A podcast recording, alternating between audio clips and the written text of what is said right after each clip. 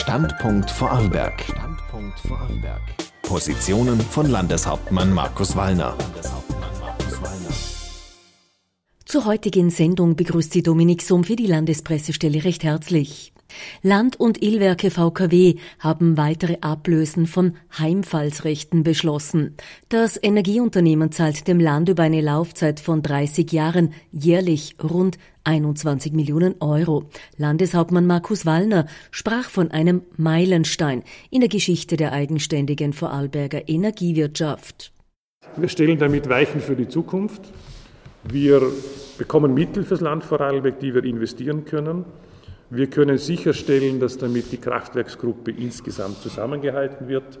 Wir haben sichergestellt, dass nichts verkauft werden kann, dass die Strategie der Zukunft eigenes Wasser, Vorarlberger Wasser in Vorarlberger Hand, Vorarlberger Energiewirtschaft in eigener Hand, das hat an Bedeutung stark zugenommen, auch für die Zukunft beibehalten werden kann.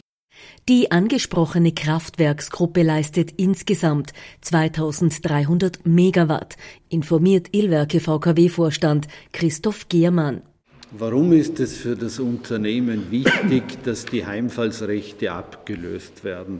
Die Werksgruppe Obere Ill-Lüner See, von der wir reden, ist heute eine Kraftwerkskette, die erstreckt sich von der Silvretta bis Rodund. Sie arbeitet als energiewirtschaftliche Einheit, auch wenn sie aus mehreren Kraftwerken besteht, die teilweise hintereinander oder parallel geschaltet sind.